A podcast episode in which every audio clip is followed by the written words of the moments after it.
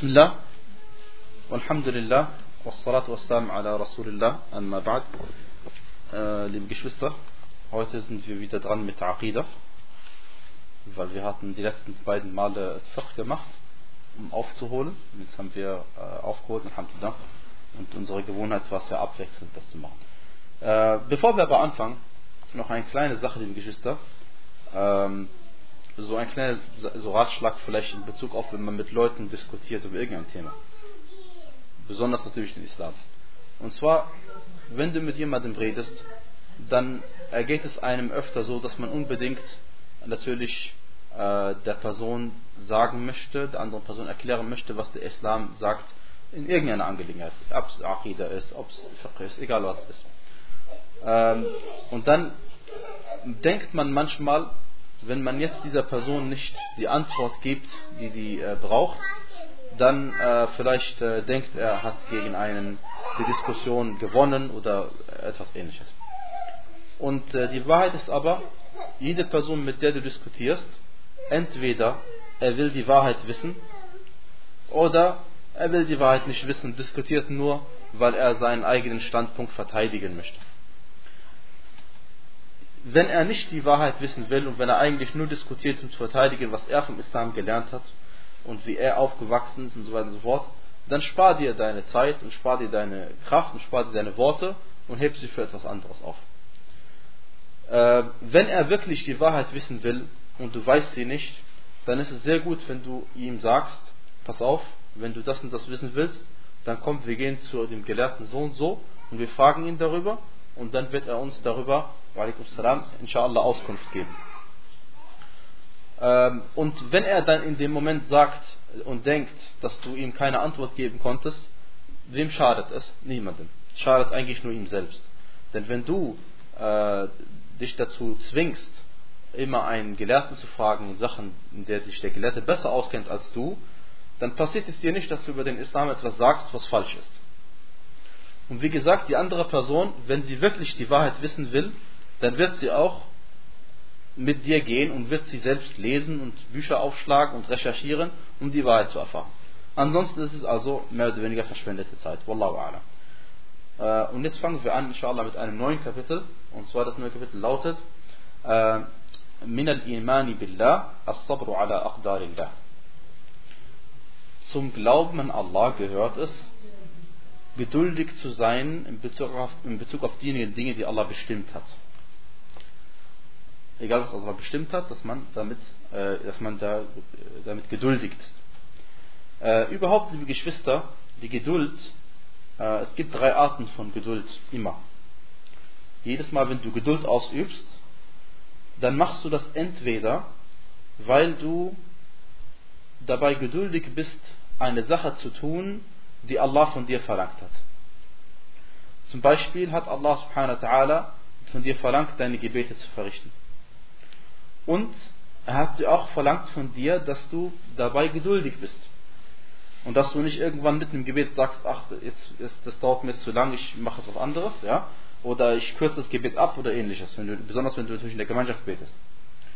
Äh, und Allah sagt im Koran, وَأْمُرْ أَهْلَكَ بِالصَّلَاةِ وَاسْطَبِرْ عَلَيْهَا Das heißt, befehle deiner Familie das Gebet und sei beharrlich darin. Und sei beharrlich darin. Das heißt, habe Geduld, äh, äh, äh, während du ihnen diesen Befehl erteilst, dass du auch geduldig bist, denn vielleicht führen sie den Befehl nicht so aus, wie es eigentlich erwünscht ist. Das ist eine Geduld in Bezug auf, dass man das tut, was Allah von einem verlangt. Dabei ist man dabei geduldig ist. Ein anderes Beispiel ist, dass Allah sagte, Inna nahnu nazzalna alayka al-Qur'ana tanzila. Wir haben zu dir den Koran oder wir haben auf dich den Koran abschnittweise herabgesandt. Fasbir li hukmi rabbik. Deswegen übe Geduld in Bezug auf das Urteil deines Herrn. Das heißt, wenn Allah von dir etwas verlangt hat im Koran zu tun, auch wenn es vielleicht dir schwer erscheinen mag, dann sei geduldig und versuch trotzdem das zu tun, was Allah von dir verlangt hat. Denn wir wissen, liebe Geschwister, das, was Allah subhanahu wa ta'ala vom Propheten Muhammad sallallahu alaihi wasallam verlangt hat, ist ja viel mehr, als das er von jedem anderen Menschen irgendwie verlangt hat. Äh, des Weiteren sagte er, subhanahu wa ta'ala, er gibt noch andere Beweise dafür. Aber damit wir verstehen, es gibt eine zweite Art von Geduld. Und zwar die zweite Art von Geduld bezieht sich darauf, dass man geduldig ist dabei, eine Sünde nicht zu tun. Zum Beispiel, ähm, der damals, äh, ihr kennt ja Yusuf a.s. und die Geschichte mit äh, dieser einen Frau, die ihn aufgerufen hat zu der Abscheulichkeit und trotz ihres Statuses in der Gesellschaft, trotz, äh, trotz ihres Reichtums und trotz ihrer, äh, ihres Aussehens hat er a.s. Geduld geübt und hat eben ihr nicht, äh, ist ihr nicht dem, ihrem Ruf gefolgt. Ja? Und hat eben die Sünde nicht begangen. Und er hat gesagt, salam, Rabbi, as-sijnu ahabbu ilayya mimma yad'unani ilayh. Mein Herr, das Gefängnis, eingesperrt zu sein, ist mir lieber als das, wozu sie mich aufrufen. Ähm, insofern hat er Geduld geübt, die Sünde nicht zu begehen. Das ist eine zweite Form von Geduld. Und die dritte Form von Geduld ist es, geduldig zu sein, wenn Allah subhanahu wa ta'ala etwas bestimmt hat. Äh, Beispiel dafür aus dem Koran, Allah sagte, فَاصْبِرْ كَمَا صَبَرَ أُولُو الْعَزْمِ مِنَ الرُّسُلِ وَلَا تَسْتَعْجِلْ لَهُمْ Und zwar sagte er, subhanahu wa ta'ala, im, äh, in Surat al-Ahqaf, ähm, im letzten Vers, 35. Vers, sei nun standhaft, wie diejenigen der Gesandten, die Entschlossenheit besaßen, standhaft zu wahren. Und wünsche nichts gegen sie zu beschleunigen.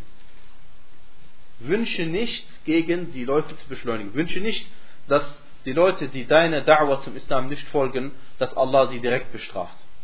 Das ist nicht deine Angelegenheit, sondern Allah hat bestimmt, wie sie vernichtet werden und ob sie überhaupt vernichtet werden.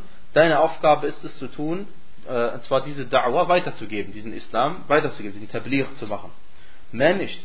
Du sollst die Botschaft weitergeben. Aber du sollst damit zufrieden sein und einverstanden sein und geduldig damit sein, dass diese Leute dir, dir eben nicht folgen werden, zum größten Teil. Das, liebe Geschwister, sind drei Arten von Geduld und ein, weiterer, ein weiteres Beispiel für die zweite Art ist, als äh, jemand gestorben war, sagte der Prophet sallallahu alaihi wasallam, äh, äh, ließ er ihr ausrichten, dieser Frau ausrichten, Murha fal tasbir wal tahtasib, äh, sag ihr, also sinngemäß, äh, befehle ihr, ordne ihr an, geduldig zu sein und die Belohnung bei Allah zu erhoffen für diese Geduld. Also für diese Geduld ist also hin, hinzugefügt. Ja. Also gibt es drei Arten von Geduld. Der Gelehrte sagt, ta'ala, dass die beste Art von Geduld ist es, wenn man eine gute Sache tut, dabei geduldig zu sein. Das zum Beispiel dafür, ein Beispiel dafür, wenn man nachts betet und das auch anstrengend sein kann, aber man trotzdem geduldig dabei ist, dieses Gebet zu verrichten. Die zweite, zweitbeste Art von Geduld ist es, dass man, wenn eine, äh, dass man eine Sünde nicht begeht. Obwohl jemand einen zu Haram aufruft, sagt man, nein, ich begehe die Sache nicht. Und man ist geduldig. Wie lange? Man braucht wirklich nur geduldig sein, bis man gestorben ist. Das war's. Und danach für alle Ewigkeit wird man dafür belohnt. Dann die dritte Art von Geduld ist es, die, die dritt äh, wichtigste, sagen wir mal, oder die dritt äh, wertvollste, ist, dass man geduldig ist, wenn Allah etwas bestimmt hat. Aber diese drei Arten von Geduld bedeuten nicht, dass in je, immer die eine besser ist als die andere. Das bedeutet überhaupt nicht. Denn es kann sein, dass es für den Menschen viel schwieriger ist, eine Sünde zu unterlassen, wenn er zum Beispiel durch eine äh, schöne Frau verführt wird ähm, und niemand eigentlich ihn davon abhalten kann. Ja? Äh, also er könnte die Sünde begehen und niemand sieht ihn außer Allah subhanahu wa ta'ala. Das heißt, selbst wenn er die Sünde begehen würde, niemand wüsste davon Bescheid. Natürlich er außer und die Frau. Aber sonst kein anderer Mensch. Das heißt, nichts hält ihn davon ab, außer sein Taqwa, seine Gottesfurcht. Diese Geduld zu üben, kann schwieriger sein, äh, als 100 Raka'at zu beten. Ja? Solch eine Person sagt vielleicht, so einer Situation kann ich nicht standhalten, aber wenn du von mir verlangst, jetzt von 1 bis 4 Uhr zu beten, 100 Raka'at zu verrichten, würde das für mich einfach sein. Aber das andere ist für mich zu schwierig. Ja. Äh, genauso, manche Leute werden geprüft von Allah subhanahu wa ta'ala äh, durch irgendeine Katastrophe, irgendein Unheil. Äh, indem zum Beispiel jemand stirbt, den sie lieb haben, oder ein Freund, den sie gerne haben, oder irgendjemand, der einem teuer ist. Äh, solche Leute, denen so etwas passiert, es kann sein, dass es ihm viel, viel schwieriger fällt, so einige, das ist auch wahrscheinlich bei den meisten so der Fall, dass es so einem viel schwieriger fällt, wenn man seinen eigenen Vater, seine eigene Mutter verliert, als dass man, wie gesagt, nochmal das gleiche Beispiel, 100 Raka'at betet. Ja? Und es kann sein, dass es umgekehrt ist. Es kann sein, manche Leute, ihnen fällt es sehr einfach, dass jemand gestorben ist von, aus ihrer Verwandtschaft, aber Gebet hält nicht mal aus, wenn der Imam einmal ein bisschen eine Minute länger liest als, als normal. Ja? Und insofern, auf der einen Seite, die verschiedenen Arten von Geduld sind zwar besser als die anderen, aber äh, äh, jetzt in der Praxis für eine bestimmte Person kann es sein, dass es für, äh, dass für ihn geduldig zu sein in Bezug auf die Bestimmung Allahs, das heißt, wenn jemand zum Beispiel stirbt oder etwas ähnliches, äh, es kann für ihn mehr Belohnung bringen, als wenn er zum Beispiel äh, viel fastet. Ja? Und Allah weiß am besten Bescheid. Das hängt also von den Menschen äh, ab. So.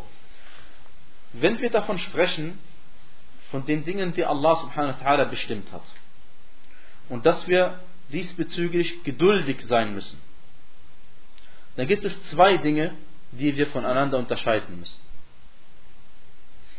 Erstens einmal, wenn, wenn Allah etwas bestimmt hat, wie zum Beispiel, äh, dass dein Auto, äh, dass dein Auto einfach kaputt geht zum Beispiel. Äh, und das war neu. Okay. So, dann musst du geduldig sein in dieser Angelegenheit und darfst natürlich auf keinen Fall zornig werden und sagen, was meine ich jetzt mit zornig werden? Ich meine damit, dass du sagst, oh Allah, warum hast du mir ausgerechnet das gemacht? Das wäre ein Zeichen von Unzufriedenheit. Das darfst du nicht. Auf, das ist, das heißt, die Bestimmung Allahs, dass Allah das bestimmt hat, damit musst du geduldig sein. Und du musst auch geduldig sein, dass dein Auto kaputt ist. Das eine und das andere. Beides musst du Geduld haben. Aber musst du mit dieser Sache zufrieden sein? Du musst zufrieden sein damit, was Allah bestimmt hat. Aber du darfst traurig sein diesbezüglich, dass dein Auto kaputt ist. Das sind zwei Dinge. Das heißt, das, was Allah subhanahu wa ta'ala bestimmt hat, seine Tat, mit der musst du zufrieden sein. Aber du musst nicht glücklich sein darüber und nicht zufrieden sein damit, glücklich nicht, aber du musst nicht zufrieden sein damit, dass eben in diesem Fall dein Auto kaputt ist. Äh, insofern sehen wir, es gibt einen Unterschied zwischen diesen zwei Dingen. Und um diese Sache noch vielleicht äh, näher zu verdeutlichen, machen wir ein zweites Beispiel. Wenn du eine Person siehst, die eine Sünde begeht, dann sollst du damit zufrieden sein, dass Allah bestimmt hat, dass es Menschen gibt, die eine Sünde begehen. Denn Allah subhanahu wa ta'ala bestimmt nichts außer aus seiner Weisheit heraus, aus seiner Hikmah. Das heißt, was Allah bestimmt, ist immer gut, auch wenn wir es vielleicht nicht als gut sehen. Aber gleichzeitig bist du unzufrieden damit und unglücklich darüber, dass diese Person eine Sünde begeht. Okay? Ich denke, diese zwei Sachen also lassen sich deutlich voneinander unterscheiden. Allah subhanahu der Autor erwähnt jetzt eine Ayah aus dem Koran. Er sagte, وَقَوْلُ ta'ala وَمَنْ يُؤْمِنْ بِاللَّهِ يَهْدِ قَلْبَهِ Und wer an Allah glaubt, dem leitet er sein Herz recht. Und mit der Rechtleitung des Herzens, oder Entschuldigung, lesen wir erstmal den Abschnitt zu Ende. Also Allah sagte, und وَمَنْ يُؤْمِنْ بِاللَّهِ يَهْدِ قَلْبَهِ wer, und wer an Allah glaubt, dem leitet er sein Herz recht. قال علقمة هو الرجل تصيبه المصيبة فيعلم أنها من عند الله فيرضى ويسلم. وفي صحيح مسلم عن أبي هريرة رضي الله عنه أن رسول الله صلى الله عليه وسلم قال اثنتان في الناس هما بهم كفر الطعن في النسب والنياحة على الميت Allah sagte, wer an Allah glaubt, dem leitet er sein Herz recht. Al-Qama sagte, gemeint ist jemand, dem eine schlimme Sache widerfährt, ein Unglück widerfährt. Dann weiß er aber, dass es von Allah kommt und somit ist er zufrieden und ergibt sich. Und in Sahih Muslim ist überliefert über Abu Huraira anhu, dass der Gesandte Allah sallallahu alaihi wasallam sagte, es gibt zwei Dinge unter den Leuten, die sie in sich haben, in sich tragen und Kufr sind. Das Anfechten der Herkunft und die Totenklage. Erst einmal fangen wir mit dem Vers an, den Allah erwähnt hat. Wer an Allah glaubt, dem leitet er sein Herz recht gemeint hier mit dem Glauben an Allah, logischerweise, wenn jemand an Allah glaubt, muss er auch glauben an den Koran. Wenn er wirklich an Allah glaubt. Denn Allah ist ja, äh, wenn du sagst, du glaubst an Allah, was meinst du damit? Das heißt, du glaubst an Allahs Namen, seine Eigenschaften, an das, was Allah über sich selbst gesagt hat. Und wo befindet sich das? Im Koran. Ja? Und wenn du sagst, dass du an den Koran glaubst, da gibt es also viele Dinge, an die du automatisch glauben musst. Und dazu gehört und das ist hier gemeint an Al-Qada und Al-Qadar, eben an die göttliche Vorherbestimmung zu glauben. Deswegen die Eier, und wer an Allah glaubt, dem leitet er sein Herz recht, gemeint ist, und wer an Allahs Bestimmung glaubt, dem leitet er sein Herz recht. Das ist also eine, äh, das heißt nicht, dass, dass, dass, dass nur gemeint ist, wer an Allahs Bestimmung glaubt, dem leitet er sein Herz recht. Nein, auch wer an Allah glaubt, dem leitet auch sein Herz recht. Logisch. Nur das eine ergibt sich automatisch aus dem anderen. Ich kann nicht an Allah glauben und gleichzeitig glaube ich nicht an die göttliche Vorherbestimmung. Das heißt, mein Glaube an Allah ist nicht vollkommen. Okay? Und wenn man im Tafsir einen Vers auslegt gemäß einer Bedeutung, die die Eier beinhaltet, heißt es nicht, dass die anderen Bedeutungen falsch sind, sondern diese eine Bedeutung ist auf jeden Fall richtig. Äh, wenn Allah einem sein Herz leitet, in diesem Fall etwas, Allah bestimmt irgendetwas, was dich trifft und was, was dich eigentlich unglücklich macht. Und Allah leitet dein Herz dann recht. Das bedeutet, dass dein Herz beruhigt ist. Also gemeint ist, dass dein Herz dann beruhigt ist. Und äh, das, diese Eier weist darauf hin, dass der Iman erstens einmal im Herzen ist. Und wenn das Herz recht geleitet ist, dann sind auch die Extremitäten recht geleitet. Da sind die Körperteile alle recht geleitet. Denn die Handlung beginnt schon im Herzen. Ja? Und wie der Prophet sallallahu sagte, äh, es gibt im Körper ein Stück Fleisch. Äh, wenn es äh, gut ist, dann ist auch der ganze Körper gut. Und wenn es schlecht ist, dann ist der ganze Körper schlecht. Und das ist das Herz.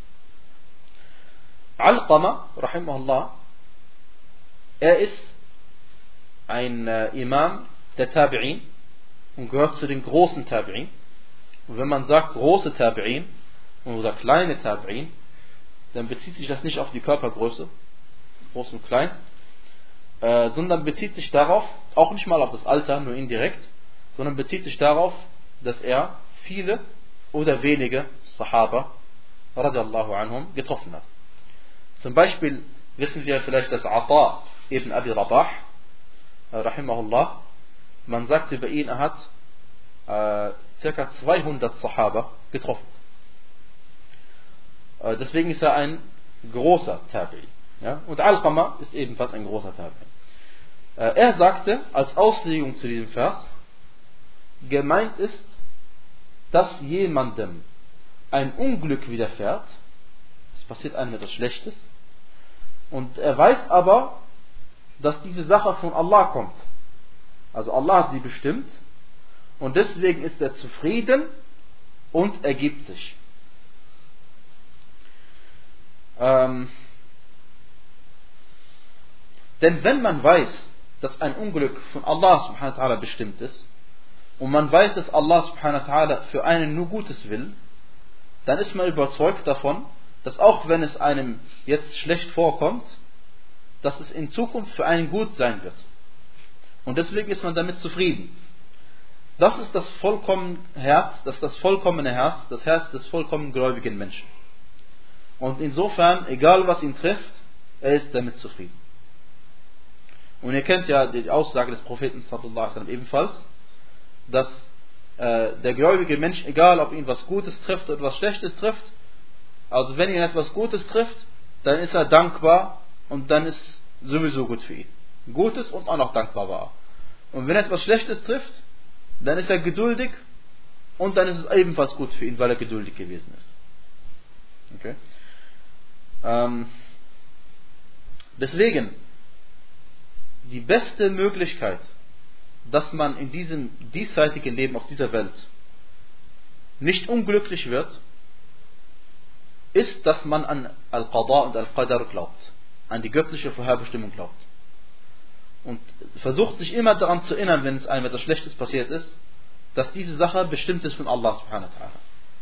Und es einen Grund dafür gibt, einen guten Grund dafür gibt, und wenn es nur der ist, dass du in diesem Moment daran denkst, dass Allah es bestimmt hat für dich, das bedeutet schon, dass du Iman hast an Al-Qadar und Al-Qadar. Und Allah sieht das. Und Allah weiß, was in deinem Herzen ist. Allah kennt das Innerste deiner Gedanken.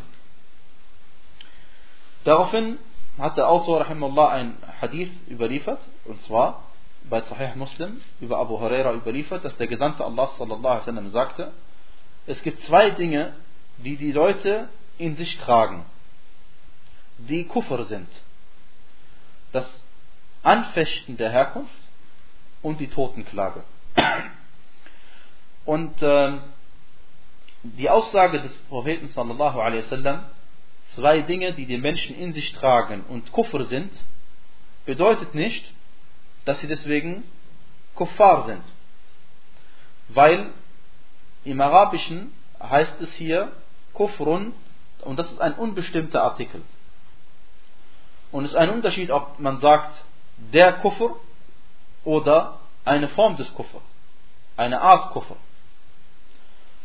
Ähm, und wir wissen, es gibt einen Unterschied zwischen dem Kufr des, der Aqidah und ein Kufr in Bezug auf die Handlung, die man tut.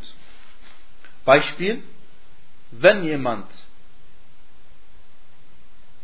ein, äh, zum Beispiel sich niederwerfen würde für jemand anderes, außer Allah subhanahu wa ta'ala, dann ist diese Handlung an sich Kufr. Aber wodurch tritt er dann erst aus dem Islam aus? Wenn er sich niedergeworfen hat für diese andere Person und auch gewusst hat, dass das Kufr ist. Und er macht es trotzdem. Ja? In diesem Moment erst tritt er aus dem Islam aus, vorher nicht. Weil vorher kann es sein, dass er zum Beispiel im Koran gelesen hat, dass die Engel Sujud gemacht haben für Adam. Und da hat er gedacht, ja, wenn die Engel das gemacht haben für Adam und Allah hat es den Engeln gesagt, da kann er nicht Kuffer sein. Kann sein, die Engel machen Kuffer, das kann er nicht sein. Ja? Insofern, es kann also sein, dass er es auch in Unwissenheit getan hat. Und dann liest er ein bisschen weiter, Surat Yusuf, findet er, dass die Leute Sujud gemacht haben für äh, Yusuf. Ja, Oder er findet dass, äh, dass die, dass, dass, äh, der Yusuf am der Surah hat einen Traum gehabt, dass die äh, Planeten Sujud machen für ihn. Okay? Insofern, und es war ein Prophet, also wie dem auch sei, und dieser, dieser Traum hatte eine Deutung gehabt, die am Ende aufgelöst wurde. Aber wie gesagt, es kann also sein, dass die Person aus Unwissenheit diesen Kuffer begangen hat. Ja? Und ähm, wie dem auch sei. Deswegen es gibt einen Unterschied zwischen Kufr der Handlung und Kufr, Kufr im Herzen. Das sind, oder Kufr, äh, der, der, der, große Kufr und der kleine Kufr. Es gibt einen Unterschied zwischen den zwei Sachen. Das ist der erste da.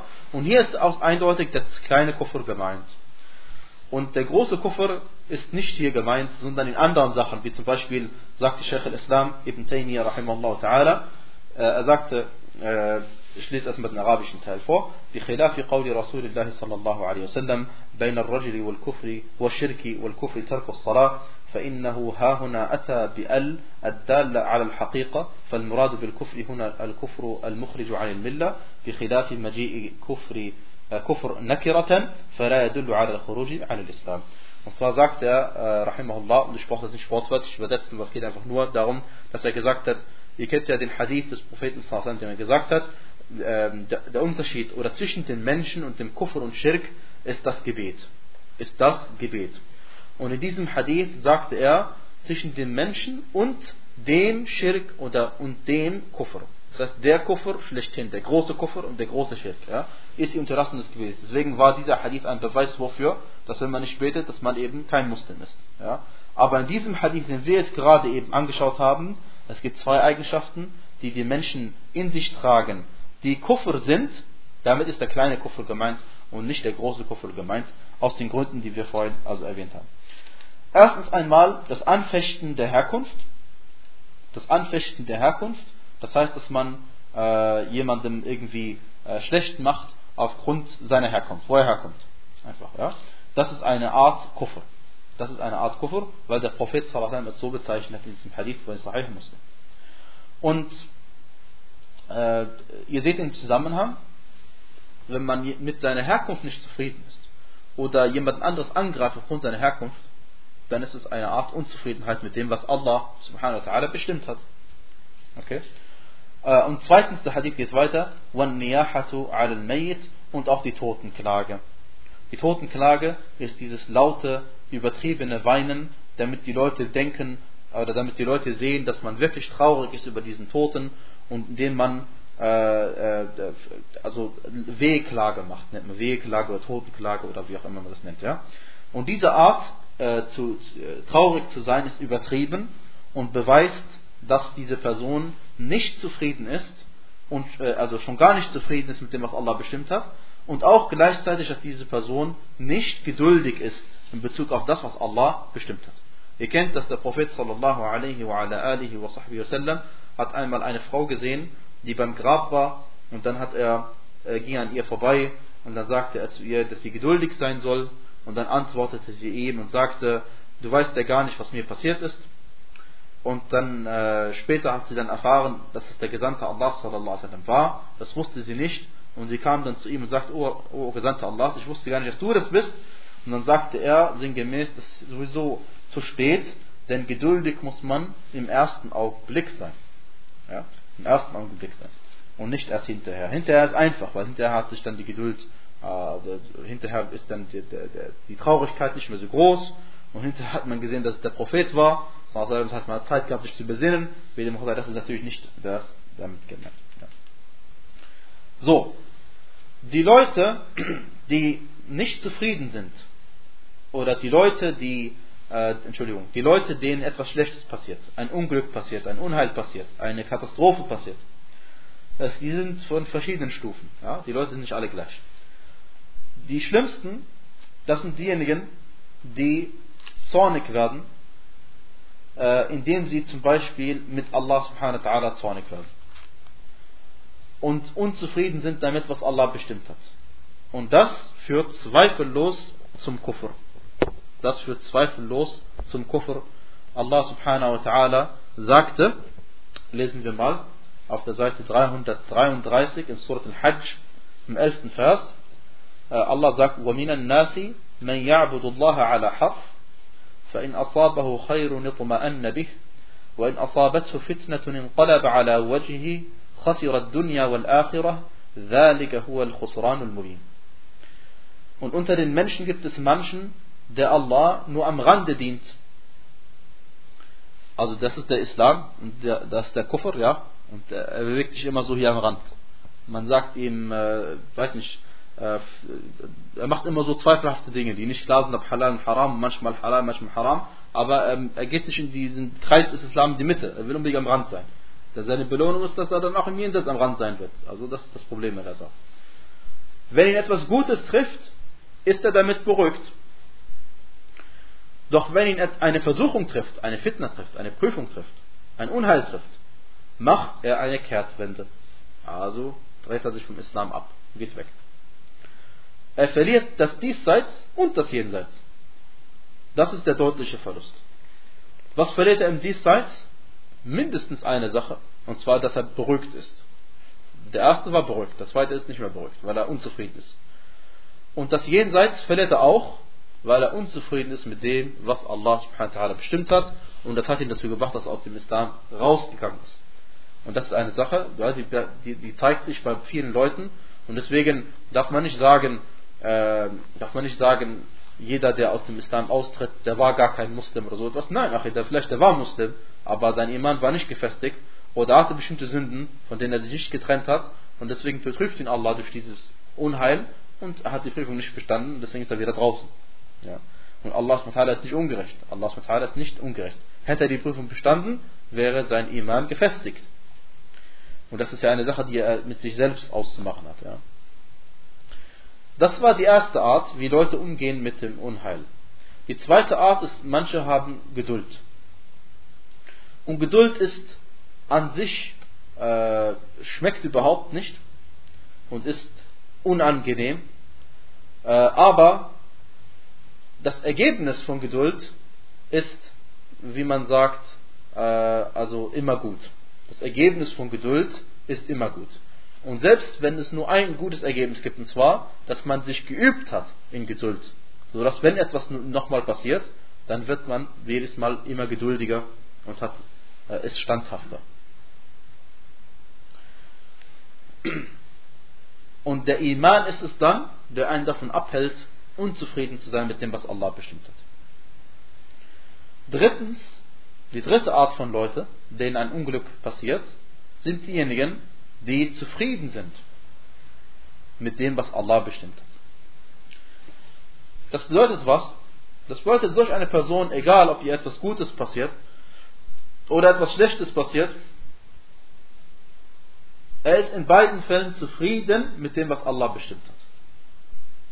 Auch wenn er vielleicht traurig wird, aufgrund dessen, was passiert ist. Denn wir haben ja im Propheten sallallahu alaihi wasallam das beste Beispiel. Als sein Sohn Ibrahim starb, war er traurig und weinte, aber er sagte nichts, was Allah unzufrieden macht. Und er sagte ganz klar, der Prophet sallallahu alaihi wasallam, dass er, dass er traurig geworden ist, aber er sagte, wir sagen nur Dinge, die Allah zufriedenstellen.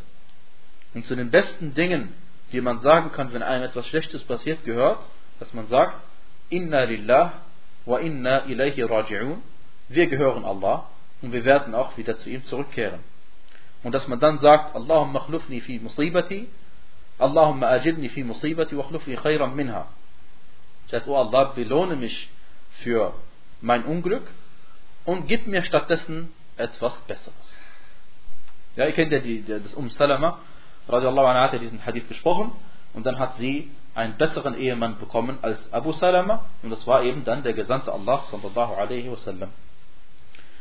Ähm, diese Person, die immer zufrieden ist mit dem, was Allah bestimmt hat, die ist nicht deswegen zufrieden, weil sein Herz tot ist und deswegen er nicht mehr unzufrieden wird, sondern er ist sich, wie gesagt, bewusst und weiß, weil er den Koran verstanden hat und weiß, dass egal was Allah für dich bestimmt hat, am Ende, wenn du gläubig bist, war es besser für dich. Wir haben den Hadith vorhin erwähnt. Egal was den Gläubigen trifft, etwas Schlechtes oder etwas Gutes, in äh, der einen Sache muss er geduldig sein, dann ist es gut für ihn, in der anderen Sache muss er dankbar sein, dann ist es auch wieder gut für ihn. Insofern sieht man, liebe Geschwister, dass man in diesem Leben nur zufrieden sein kann, wenn man Iman hat an das Jenseits. Viertens, das ist die höchste Stufe, äh, das ist sogar, wenn jemand dankbar ist. Wenn jemand dankbar ist, selbst wenn ihm etwas Schlechtes passiert ist. Und das sind die dankbaren Diener Allahs. Wie kann man dankbar sein, wenn einem etwas Schlechtes passiert ist? Sagt man dann, danke Gott, dass du mir diese schlechte Sache gegeben hast? Das ist nicht gemeint damit. Sondern wenn jemandem etwas Schlechtes passiert, dann soll er sich einmal umgucken, kurz mal eine Minute darüber nachdenken. und wissen, und dann wird er auf die Idee kommen und merken, dass es andere Leute gibt, denen es noch viel schlechter geht als ihm selbst. Und dadurch wird er dankbar Allah gegenüber, dass Allah ihm nur diese kleine Strafe gegeben hat. Im Vergleich zu dem, was er alles an schlechten Sachen gemacht hat hat Allah ihn nur geprüft in Bezug auf zum Beispiel einmal eine Erkältung oder etwas anderes. Ansonsten gibt es andere, die noch viel, viel schlimmer sind, dran sind als man selbst. Und darum, und das hat auch der Prophet gesagt, und er hat uns beigebracht, dass wir immer gucken sollen auf die Leute, die unter uns sind und nicht auf die Leute, die über uns sind. Denn dadurch wird man also dankbarer. So hat der Prophet wasallam es uns beigebracht. Wieso ist er auch dankbar, wenn er etwas Schlechtes trifft? Weil er weiß, dass egal was ihn trifft an schlechte Sachen, dadurch werden seine Sünden weniger. Der Prophet sallallahu alaihi wasallam sagte: "Ma yusibu al-mu'min min hammin wala ghammin wala shay'in illa kaffara illa kaffara lahu biha hatta ash-shawka yushakuha." Ähm, egal was den gläubigen Menschen trifft an Sorgen oder Leiden, egal was, dadurch werden ihm Sünden vergeben. Selbst wenn er von einer, äh, wenn er, selbst wenn er von einem Stachel gestochen wird. Selbst wenn er von einem Stachel gestochen wird. Ja. Ähm, des Weiteren, liebe Geschwister, äh, erwähnt der Autor im gleichen Kapitel einen Hadith bei Al-Bukhari äh, und bei Muslim, überliefert über Abdullah ibn Mas'ud radiallahu anhu und Abdullah ibn Mas'ud schreibt diesen, äh, diese, diesen Hadith dem Propheten sallallahu sallam, zu. Ähm, der Prophet sallallahu sallam, sagte, Laysa minna من ضرب الخدود وشق الجيوب ودعا بدعوى الجاهلية. Er sagte sallallahu alaihi wasallam, äh, die folgende Leute gehören nicht zu uns. Jemand, der die Backen schlägt, die Kragen zerreißt und äh, Bittgebete der, der, der, der Jahiliya spricht. Und Bittgebete der Jahiliya spricht. Was ist damit gemeint? Ganz einfach, liebe Geschwister. Es gibt manche Leute, die in ihrem äh, Wahn und in ihrer Traurigkeit und ihrer übertriebenen also Traurigkeit äh, sich anfangen zu schlagen auf die Backen oder anderswo aufgrund dieses Unglückes und solche Leute, mit denen will der Prophet sallallahu alaihi wasallam nichts zu tun haben, sagen, die gehören nicht zu uns. Oder jemand, der äh, die Kragen, äh, die Hemdkragen, einfach nimmt sein Hemd und dann reißt er sein Hemd äh, aus Wut, weil ihm etwas passiert ist. Äh, solche Leute gehören auch nicht zu uns. Oder jemand, der äh, Ausdrücke verwendet, so wie die Leute in der vorislamischen Zeit es gemacht haben äh, und, und, Sachen gesagt haben, wenn ihr etwas Schlechtes sagt zum Beispiel, oh wehe mir, ja, oder wäre ich doch gestorben oder irgendetwas in dieser, in dieser Richtung. Ja. Ähm, das sind Beispiele, von denen der Prophet sallallahu gesprochen hat. Ansonsten gibt es viel, viel mehr Beispiele, als er erwähnt hat. Und er gibt uns diese drei, damit wir wissen, was er damit meint. Und er meinte auf keinen Fall nur diese drei, sondern es gibt genauso Leute, die meinetwegen äh, einen Teller nehmen und zerstören, oder ein Glas nehmen oder eine Tasse nehmen oder etwas werfen oder, oder, oder äh, Essen hinschmeißen oder all diese Sachen, die Leute tun, wenn sie wütend sind. Und diese Sachen gehören zu den großen Sünden, Al-Kaba'ir, und deswegen hat der Prophet sallallahu alaihi wasallam sich davon losgesprochen und will mit so einer Person nichts zu tun haben. Ähm, und damit ist also nicht gemeint, wenn zum Beispiel ein Vater seinen Sohn auf die Backe schlägt, was er nicht tun darf, weil der Prophet sallallahu alaihi wasallam verboten hat, dass man ins Gesicht schlägt. Aber das ist nicht in dem Hadith jetzt gemeint an sich. Ansonsten äh, natürlich darf man natürlich auch nicht ins Gesicht schlagen. Äh, Anas radiallahu anhu überliefert, dass der Gesandte Allah sallallahu alaihi wasallam sagte, إذا أراد الله بعبده الخير عجل له بالعقوبة في الدنيا وإذا أراد بعبده الشر أمسك عنه بذنبه حتى يوافي به يوم القيامة Dieser Hadith, äh, den wir jetzt gerade äh, den wir jetzt anschauen werden, ist bei At-Tirmidhi überliefert und At-Tirmidhi sagte, dass der Hadith Hasanun Gharib ist. Ähm, und äh, er ist aber insgesamt sahih. Er ist aber insgesamt sahih, weil er über verschiedene Überlieferungswege überliefert worden ist und Allah weiß am besten Bescheid. Und zwar sagte der Gesandte Allah sallallahu alaihi wasallam, wenn Allah für seinen Diener etwas Gutes will, dann sorgt er dafür, dass er schon im Diesseits bestraft wird. Und wenn er für seinen Diener etwas Schlechtes will, dann bestraft er ihn nicht für seine Sünde im Diesseits, sondern erst entlohnt er ihn für diese Sünde Yom al-Qiyamah, am jüngsten Tag. Ähm, in diesem Hadith, der Hadith ist glasklar, da brauchen wir nicht lange darüber diskutieren, jeder von uns hat ihn verstanden, äh, aber ein paar Punkte müssen wir trotzdem dazu äh, erwähnen. Erstens einmal, Allah sagte auf der einen Seite, wenn er etwas Gutes will für einen Diener und auf der anderen Seite, wenn er etwas Schlechtes will für einen Diener. Wir wissen, dass egal was Allah subhanahu wa ta'ala will und bestimmt, es ist gut.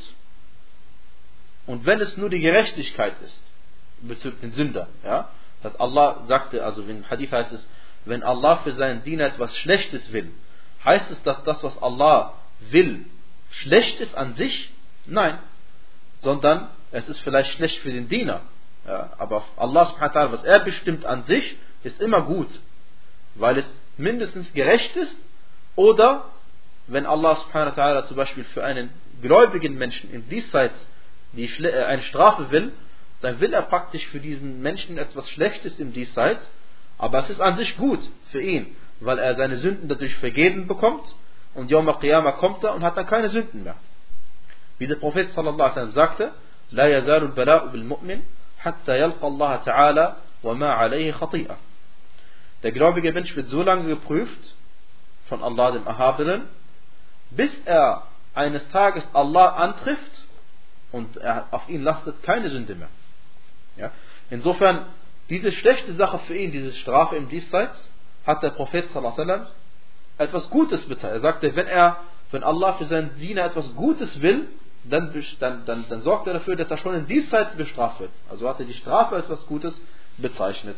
Und ich denke, die Sache, also ist klar, was damit gemeint ist. Ähm, und äh, was darauf auch das äh, hinweist, ihr kennt vielleicht die Geschichte von, äh, ich gehe nicht äh, darauf ein, äh, ich sage es nur für diejenigen, die es wissen.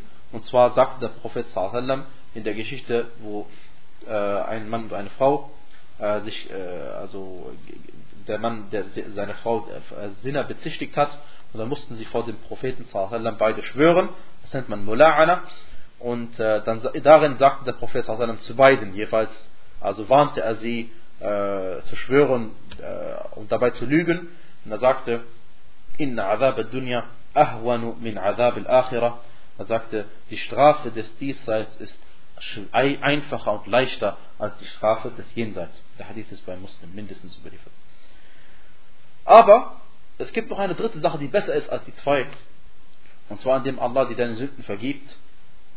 Ja, das ist besser als dass du bestraft wirst im Diesseits sondern dadurch wirst du nicht bestraft im Diesseits und nicht bestraft im Jenseits und wirst sogar noch belohnt dafür, dass du Allah um Vergebung gebeten hast. Ja? Auf jeden Fall ist das die dritte Art und ist die beste. Wie Allah subhanahu wa ta'ala einen bestraft im Diesseits, kann auf verschiedene Arten und Weisen geschehen. Und die schlimmste überhaupt, die schlimmste Art, wie Allah einen Menschen im Diesseits bestraft, ist eben nicht, dass er einen Geliebten verliert oder sein Vermögen verliert oder etwas anderes, sondern die schlimmste Strafe überhaupt, die es gibt in diesseits, ist, dass Allah dich prüft in Bezug auf deine Religion, in Bezug auf deinen Iman. Prüft im Sinne von, damit meine ich, dass er dich prüft und die Prüfung nicht besteht. Äh, und das merken nur die Leute, die wirklich Verstand haben das merken nur die Leute, die wirklich Verstand haben. Ein Beispiel dafür, wie jemand von Allah geprüft wird in seiner Religion die Prüfung nicht besteht, ist jemand, der eine Sünde begeht und die Sünde wieder begeht und wieder begeht und wieder begeht und am Ende denkt er, diese Sünde ist ja gar nicht so schlimm. Das ist eine tatsächlich eine Prüfung von Allah subhanahu wa ta'ala, eine Fitna für seine Religion, denn wenn er dann eines Tages auch noch diese, diese Sünde als etwas nicht so Schlimmes betrachtet und dadurch dann die Sünde begeht, weil er denkt, es ist sowieso nicht so schlimm, dann begeht er also immer schlimmere Sünden. Und ihr wisst, dass die kleinen Sünden äh, sind die Boten der großen Sünden, die großen Sünden sind die Boten des Kuffer. Ja. Allah subhanahu wa ta'ala sagte, فَإِن تَوَلَّوْا فَاعْلَمْ أَنَّمَا يُرِيدُ اللَّهُ أَن يُصِيبَهُم بِبَعْضِ ذُنُوبِهِمْ Allah sagte zu seinem Propheten, Surah Al-Ma'idah, Vers 49, wenn sie sich abwenden, so wisse, dass Allah sie durch manche ihrer Sünden nur treffen will. Es gibt aber auch andere Strafen, und zwar, dass man krank wird, seelisch oder körperlich, oder dass man durch seine Familie bestraft wird, indem man sie verliert oder indem sie krank werden, oder indem man sein Vermögen verliert, indem es weniger wird oder ganz weggeht und so weiter und so fort. Und die Sachen sind, denke ich, uns allen bekannt.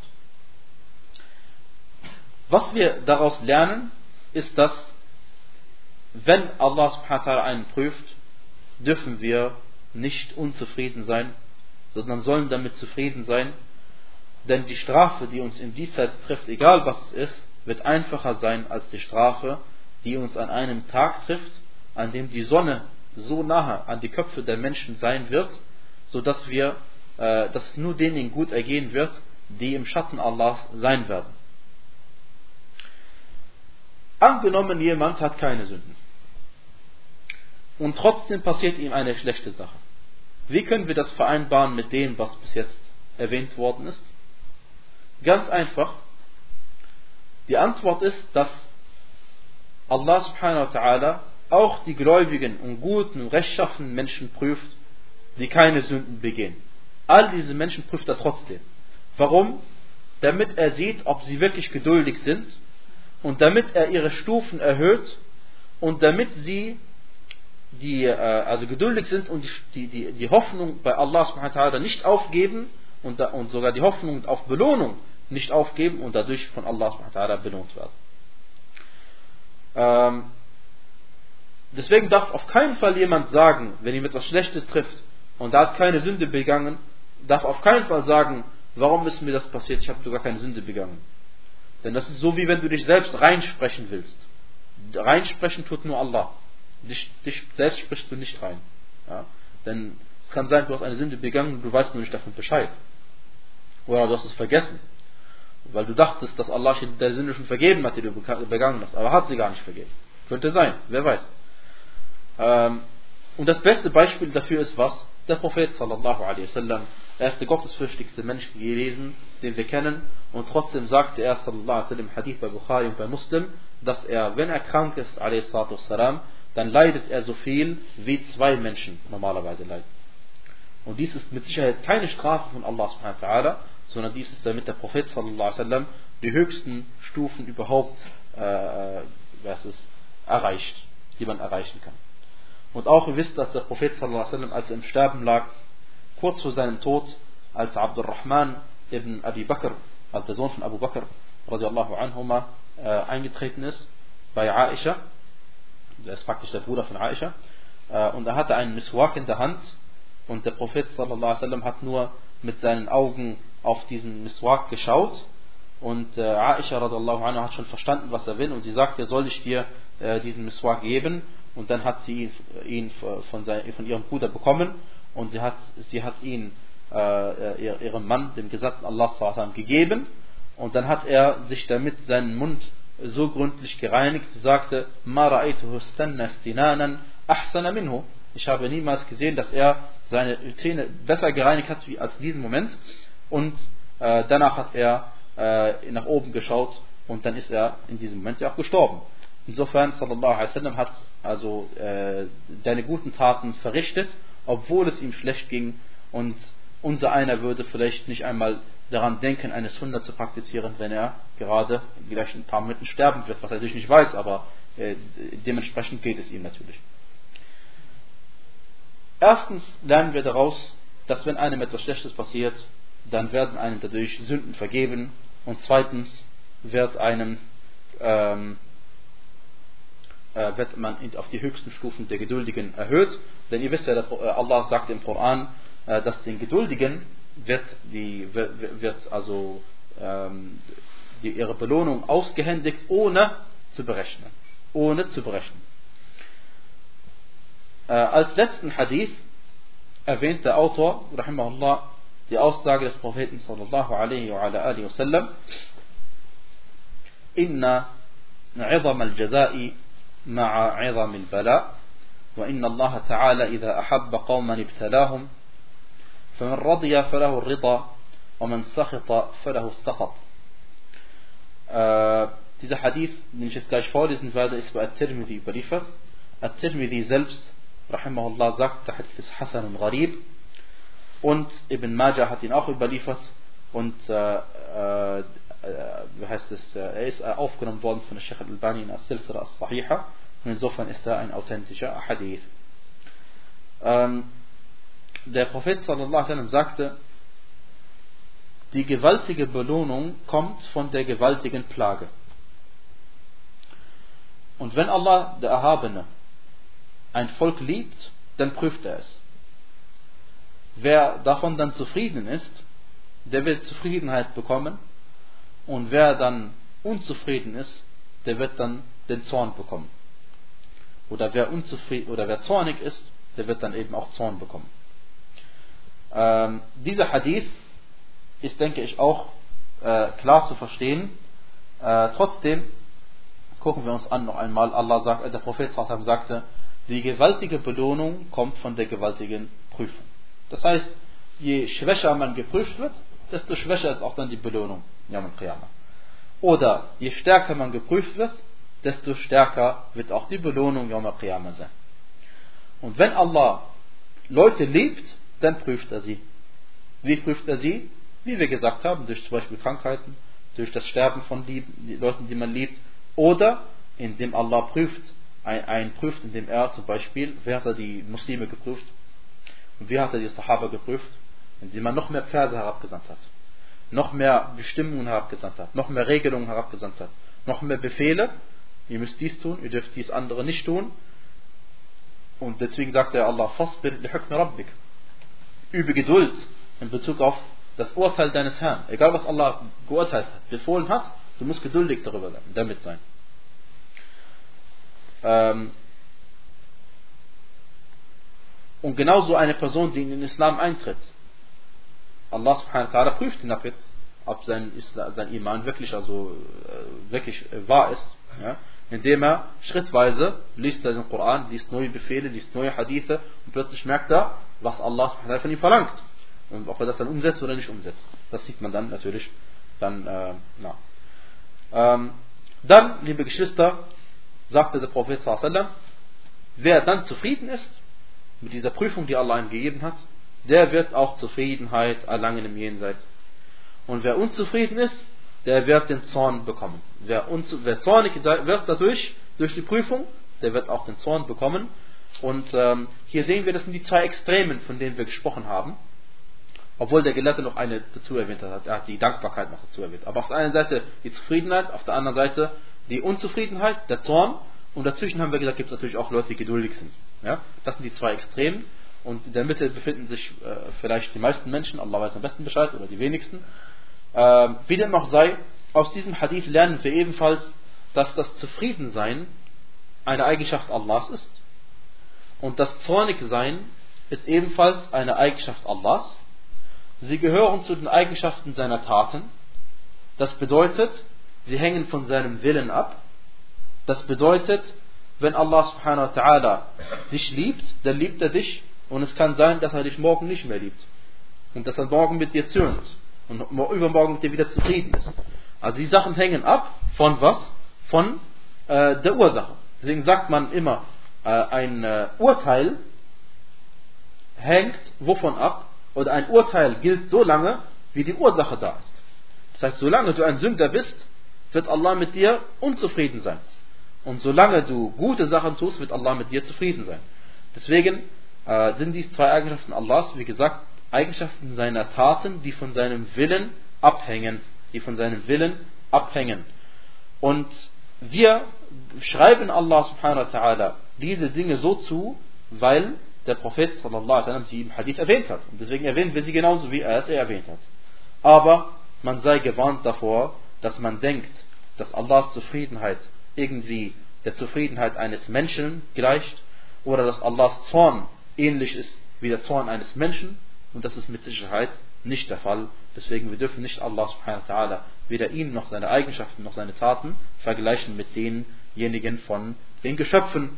Und auch nicht dürfen wir fragen, wie ist Allah subhanahu wa ta'ala unzufrieden? Was bedeutet es, dass er zornig ist? Ja? Hat das, wie, ist die, wie, wie ist die Wirklichkeit dieser Eigenschaft? Das wissen wir nicht und das dürfen wir auch nicht hinterfragen. Äh, denn wenn wir uns auf diesem Weg begehen, dann begehen wir Fehler, wie zum Beispiel manche Leute begangen haben. Und zwar haben manche Leute, manche Gelehrte gesagt, äh, sie haben gesagt, dass wenn der Prophet sallallahu alaihi wasallam oder Allah subhanahu wa ta'ala im Koran sagt, Allah liebt zum Beispiel die Gläubigen, zum Beispiel, dann bedeutet es, Allah wird die Gläubigen belohnen. Sie sagen, die Liebe bedeutet zu belohnen. Und die Zufriedenheit bedeutet, dass Allah also jemanden belohnen will. Ja? Das sagen wir nein. Das ergibt sich mit Sicherheit daraus. Aber die Eigenschaft, dass Allah liebt und dass Allah zürnt, ist eine Sache, die wirklich so ist und die wir Allah genauso zuschreiben.